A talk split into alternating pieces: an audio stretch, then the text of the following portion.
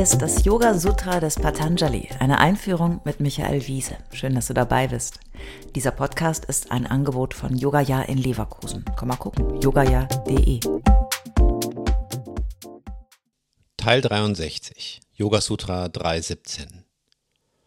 Mit Beginn des dritten Kapitels des Yoga Sutras, dem über die besonderen Fähigkeiten, die Yoga-Übenden zuteil werden können, sind wir in ein neues Stadium der Yoga-Reife eingetreten. Das entscheidende Wort war Samyama, die Konzentration, die Versenkung. Samyama ist ein ganz wichtiges Wort im Sutra. Und das wird es auch in den kommenden Folgen bleiben. Wir erinnern uns, dass Samyama der Sammelbegriff für die letzten drei Glieder des achtfachen Wegs war. Diese letzten drei Glieder, Dharana, die Konzentration, Dhyana, das Halten der Stille und Samadhi, die Versenkung, entziehen sich eigentlich der willentlichen Übung. Samyama folgt eher als Konsequenz der Übung, als dass es sich aktiv üben ließe.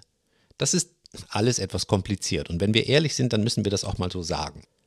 Vieles ist auch nicht ganz klar und auch die früheren und heutigen Kommentatoren des Sutra kommen hier durchaus an ihre Grenzen oder sie geben aus meiner Sicht etwas vor, verstanden zu haben. Aber das ist nur eine persönliche Ansicht und manch einer wird einen Korkblock nach mir schmeißen wollen wegen einer solchen Aussage, wenn, ja wenn es nicht die Übung der Gewaltlosigkeit Ahimsa im Yoga gäbe. Mein Verständnis von Samyama lässt mich die drei Glieder am besten übersetzen mit anhaltende Konzentration auf eine Sache bis zur Vereinigung, bis zur Durchdringung, bis zum Einswerden. Wenn das gelingt, entsteht Wissen, das ist Jnana. Und aus dem Wissen leiten sich Ergebnisse ab. Also Meditation führt zu Wissen, Wissen führt zu Ergebnissen. Mit diesem Fahrplan steigen wir ein in die restlichen 38 Sutras des dritten Kapitels und wir stellen erstaunt fest, dass es doch wieder sehr praktisch wird. Irgendwie ist es lustig. Die Ergebnisse des Yoga-Übens stellen sich ein, wenn wir das Üben loslassen und uns versenken, wenn wir meditieren, wenn wir nicht wollen wollen. Und dennoch, oder gerade deswegen, macht uns Patanjali 25 Vorschläge, wie wir Samyama, also die Meditation, üben können. Also übe nicht zu üben, aber mach. Das ist irgendwie Zen und erinnert mich an den Spruch des Zen-Mönchen Shunyo Suzuki. Wenn ihr versucht, Erleuchtung zu erlangen, erzeugt ihr Karma und werdet von Karma getrieben und ihr vergeudet eure Zeit auf eurem Sitzkissen. Ganz mein Humor. Also auf geht's. 25 Samyama-Übungen. Die erste Meditationsübung zur Erkenntnis über Gegenwart und Zukunft habe ich euch schon in der letzten Folge untergejubelt. Nun folgt Yoga Sutra 317. Shabdartha pratyayanam ittarataradyasat samskaratat pravibhagas samyamat sarvabhutarutta Name, Aufgabe und Erfahrung von einem Objekt sind miteinander verbunden. Durch Meditation, Samyama, auf die Trennung dieser drei entsteht Wissen über den Klang aller Wesen. Spannend. Shabda ist das Wort, der Laut, der Name. Hier ist es das Wort, das ein Objekt repräsentiert. Wir hatten schon in früheren Folgen gesehen, dass das Wort nicht das Objekt selbst ist, auch wenn wir dies permanent verwechseln. Vielleicht hast du dazu auch Lust, nochmal Teil 5 dieses Podcasts zu hören. Wir verwechseln fast immer das Wort, das ein Objekt bezeichnet, mit dem Objekt selbst. Und die Erfahrung, die wir mit diesem Objekt machen, wird wieder in Worte gekleidet, um die Erfahrung zu beschreiben und so weiter.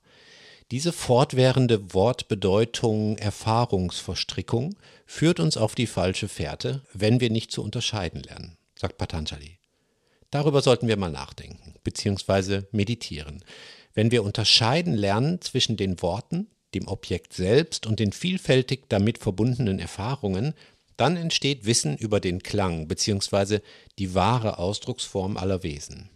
Eigentlich ist das eine tiefenpsychologische Übung, die unsere Beziehung zu allen Wesen betrifft, ob Menschen, Tiere, Geister oder Götter. Wenn du bereit bist, dich nicht blenden zu lassen von deiner Vorstellung und Erfahrung, die du mit und über ein anderes Wesen gesammelt hast und diese Ebenen voneinander trennst, dann hörst du den Klang dieses und aller Wesen. Finde ich sehr interessant. Klang ist immer Sound, ist immer Wellen, Schallwellen, Schwingungen. Wie zum Beispiel bei unserem Hauseichhörnchen, das in der Regel zur Frühstückszeit morgens auf unserer Terrasse nervös angetrippelt kommt.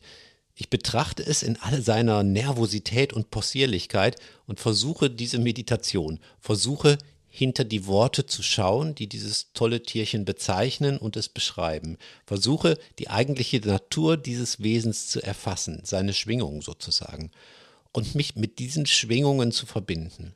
Das kann ein ganz wunderbarer Moment sein.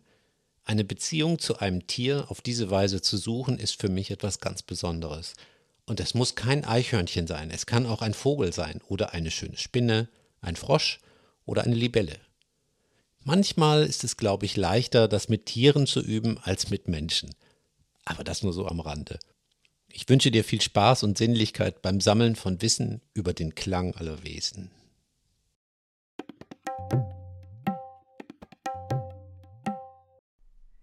Alle bisherigen Folgen kannst du jederzeit nachhören, auch wenn du jetzt erst eingestiegen bist.